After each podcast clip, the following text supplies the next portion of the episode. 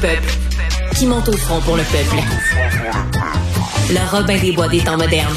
Du Trisac. Bon, c'est vendredi. Je suis certain que cette entrevue va finir avec des bonnes nouvelles. Tout va être positif. Euh, on a avec nous Mélanie Hubert, qui est présidente de la Fédération autonome de l'enseignement. Madame Hubert, bonjour. Bonjour, Monsieur Dutrisac. Donc, euh, deuxième journée de cette euh, grève générale illimitée. Là, dites-nous que vous avez eu des rencontres, qu'il y a eu des pourparlers, puis ça va bien.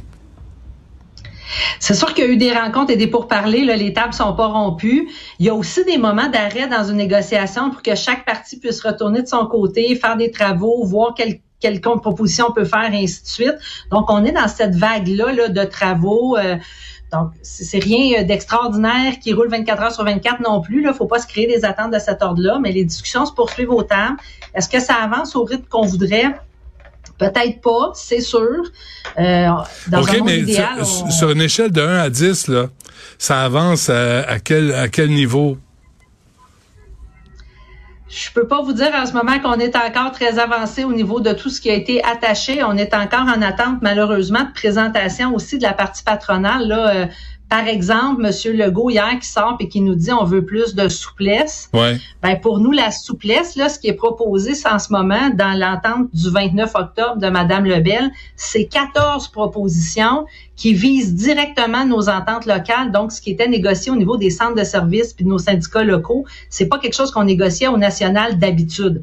Et là, on leur demande à nos tables de négociation, est-ce qu'il y a moyen que vous nous présentiez l'analyse que vous avez faite, tout ça, la nature des problèmes que vous rencontrez, vous proposez des solutions, ça vise quel centre de service, est-ce que les problèmes sont généralisés, localisés, pouvez-vous nous déposer votre analyse, qu'on puisse voir avec vous?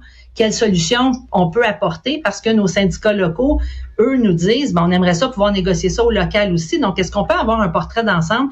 Et on a de la difficulté, c'est un peu décourageant 11 mois après le début des négociations, qu'on a encore de la difficulté à avoir les analyses en main pour comprendre exactement où sont les enjeux, quelles sont les priorités là-dedans, okay, ça qui exactement. on est encore dans ça. Tu sais, d'attendre au mois d'août là pour dire aux profs euh, qui sont pas euh, qui sont qui sont pas à temps plein euh, quelle classe elles vont avoir. Il me semble que c'est du niaisage, c'est du stress pour les profs ça. Et ça c'est les syndicats, c'est vous et l'autre syndicat de Mme Scalabrini, vous vous opposez à ça il me semble que ça peut se décider comme en Ontario au mois de mai, au mois de juin, pour que les gens aient une perspective aussi. Ben, notre, notre compréhension au moment où on se parle, dans nos syndicats locaux, la grande majorité de nos, nos centres de services scolaires ont des séances d'affectation en juin. Puis il y en a même qui ont négocié de les devancer avec leur centre de services. Donc, c'est des cas qui sont plus isolés. il y en a, au mois d'août. séances d'affectation en juin. C'est sûr qu'il y a d'autres séances en mois d'août parce que dans une année scolaire, il y a du mouvement. Il y a un problème de financement aussi des ah Non, mais attendez, là, vous êtes, vous êtes une snoro, vous, là, là, En juin, là, en juin, c'est pour les profs à temps plein, là.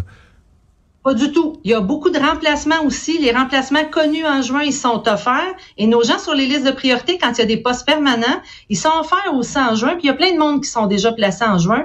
Souvent, ce qu'on a en nous, ça va être les postes qui vont avoir ouvert pendant l'été. Par exemple, des invalidités, des congés de maternité, des, euh, des gens qui ont démissionné, qui n'était pas prévu, des retraites qui s'étaient pas annoncées, ce genre de, de contrat-là. Il va y avoir aussi parfois des mouvements liés au déménagement d'élèves, puis des classes qui ouvrent et qui ont fermé, puis tout le mouvement que ça a généré.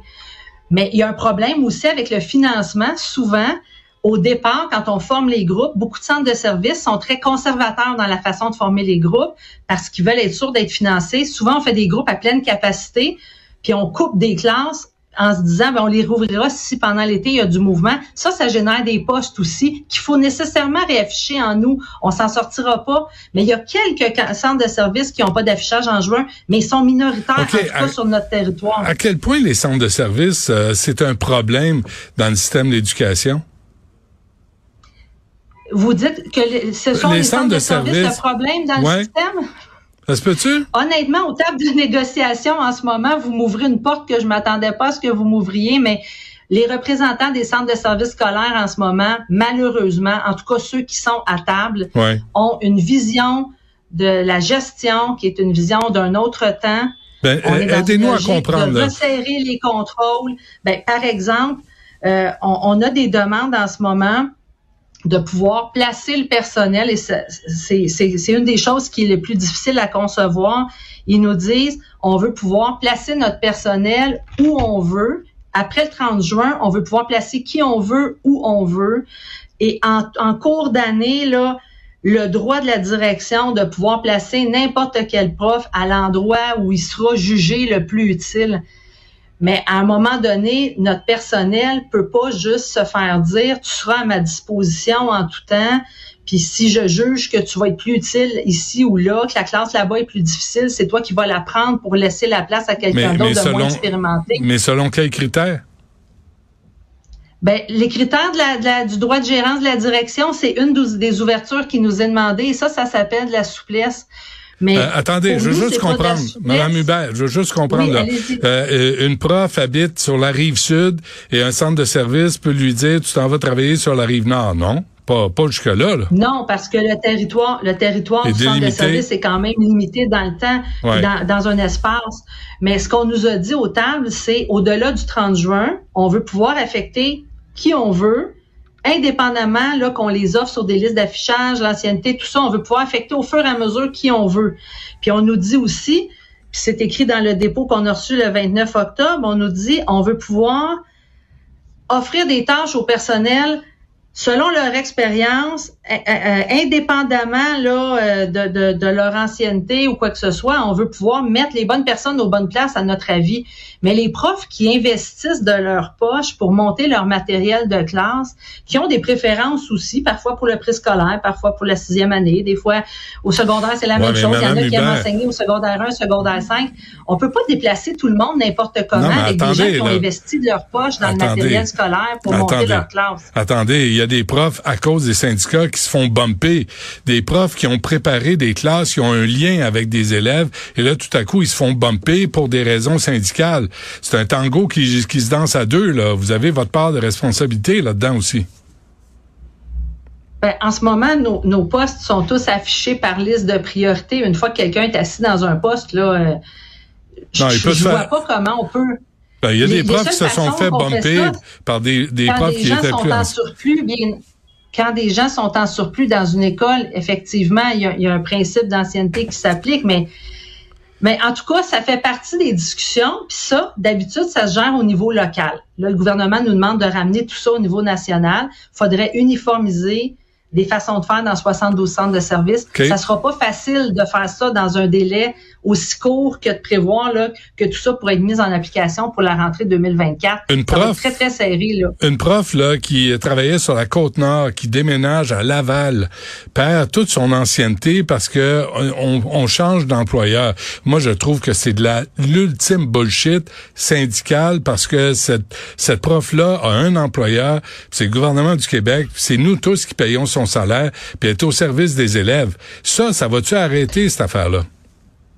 Ben, ça arrêtera pas parce que le gouvernement est pas en demande là-dessus. Si vous regardez le dépôt patronal qu'on a, ben, je vous la demande, moi. moi, je vous la demande. Il n'y a pas de demande là-dessus. Et je vais vous dire sincèrement, Monsieur Dutrisac, vous parlez de la Côte-Nord qui veut venir à Montréal. Ou l'inverse. Je vous dirais l'inverse. Donnez le choix aux gens de Montréal en ce moment de quitter puis d'aller en banlieue où c'est moins difficile. Vous allez avoir une désertion sur l'île de Montréal. Puis je suis pas sûr qu'on sert le système de permettre à tout le monde de déserter puis de s'en ben, aller où ils veulent, sincèrement, sans reconnaître leur ancienneté. Madame Hubert, c'est peut-être le choc. l'île de Montréal avec ça. Ouais, c'est peut-être le choc dont le système a besoin aussi là. Si les profs quittent l'île de Montréal, on va peut-être revoir comment ça fonctionne à Montréal. On va peut-être arrêter de se satisfaire de, ça. Monsieur Dutrisac, on peut pas se contenter de dire ça prendra un pont de la Concorde, puis quand il y aura plus de monde à Montréal, on ramassera les pots cassés. Non, c'est pas ça que je veux dire.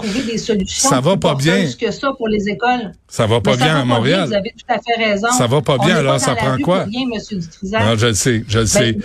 Nous, ce qu'on veut en ce moment, puis on veut pouvoir explorer des solutions. Le gouvernement est dans une logique en ce moment de toujours faire des contrats, puis il faudrait retirer des demandes. Nous, ce qu'on demande au gouvernement, c'est les problèmes qu'on a identifiés. Nos profs, ils le savent, pourquoi les collègues désertent. Nos profs, ils savent ce qui mène les gens à l'invalidité. Est-ce qu'on peut les regarder, ces problèmes-là, Puis si nos solutions sont pas les bonnes, qu'est-ce qu'on peut faire pour, pour amener de l'air aux profs? Et c'est ça qui est très long au table en ce moment. Puis nos membres s'impatientent, puis c'est pour ça qu'ils sont dans la rue. Deux, trois affaires. Je vous amène ailleurs en Hubert, là, tu sais. Puis là, on, annonce, Jean-François Robert, je dis, euh, y a, on a fermé le chemin Roxham, puis là, tout le monde passe par, euh, les réfugiés passent par l'aéroport de Dorval, puis ces enfants-là, il faut en prendre soin, ils se ramassent dans vos classes.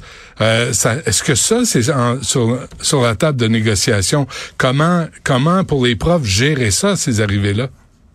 Absolument, ça fait partie d'une de nos demandes qu'on a beaucoup de difficultés à traverser du côté patronal avec ça. Nous, ce qu'on demandait, c'est d'avoir dans les centres de services des protocoles d'accueil pour qu'on, d'abord, quand on reçoit les élèves, qu'on les évalue adéquatement, qu'on regarde quelles sont leurs capacités langagières, quelles sont leurs capacités en mathématiques aussi?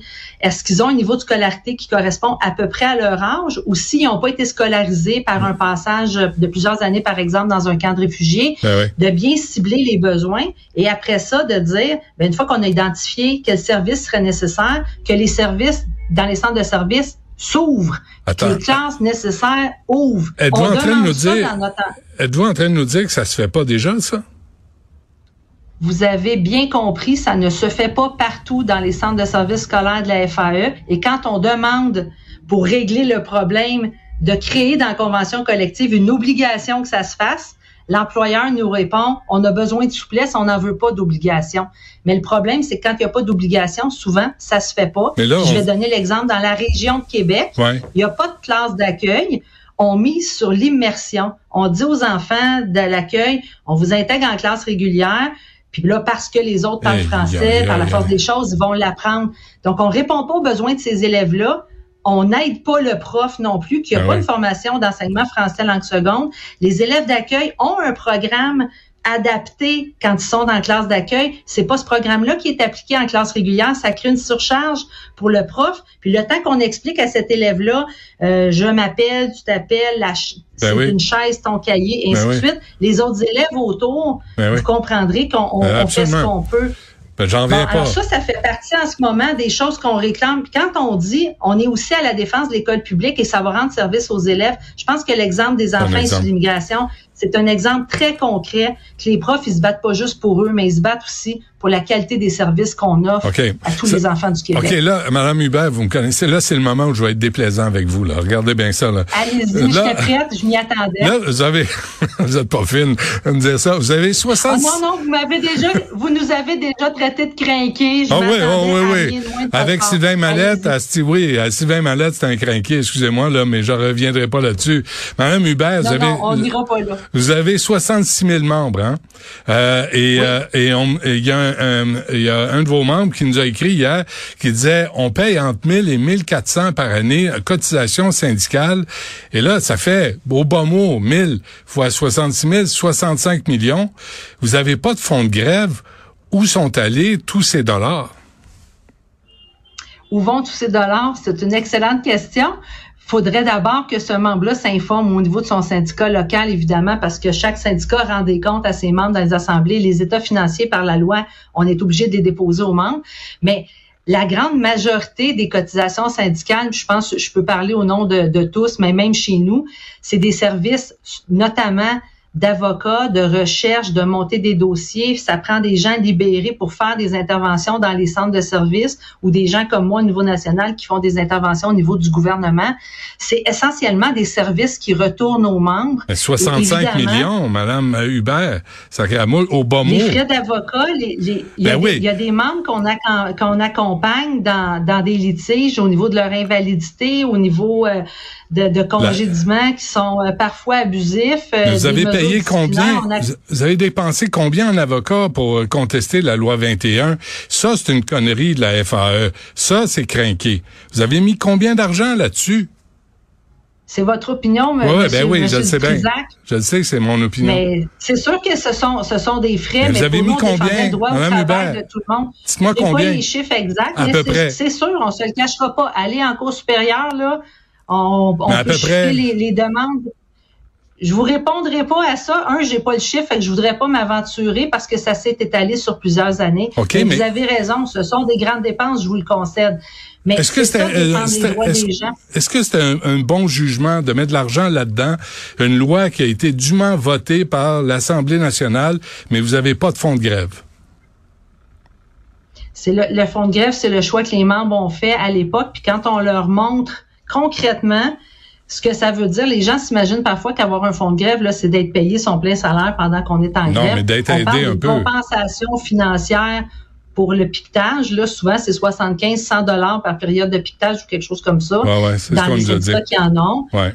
Puis, si on fait fois 50 000 personnes, là, ça prendrait un fonds de grève faramineux pour réussir à, à être capable de soutenir là, plusieurs journées de grève en ligne. Puis nous, quand on le regarde, on n'arriverait pas à constituer euh, une cagnotte comme ça sans passer par des cotisations spéciales. Puis c'est pour ça qu'on dit aux membres depuis plusieurs années, faites-vous votre propre fonds de prévoyance. Puis comme ça, si vous n'avez pas à l'utiliser, parce que ça arrive des négos où on va pas en grève, c'est arrivé en 2021 où il n'y a pas eu de conflit de travail. Mmh. Euh, pour nous, euh, ça retourne aux membres directement, puis ils n'ont pas cotisé à, de l'argent, qui n'auront pas revu la couleur parce que le fonds de grève n'aura pas servi.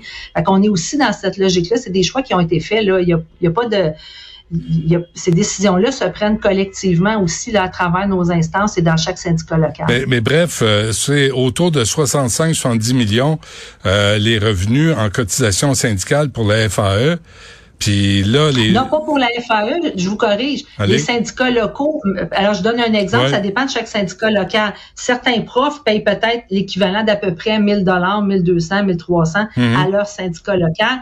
Et il y a une fraction de ça qui retourne à la fédération.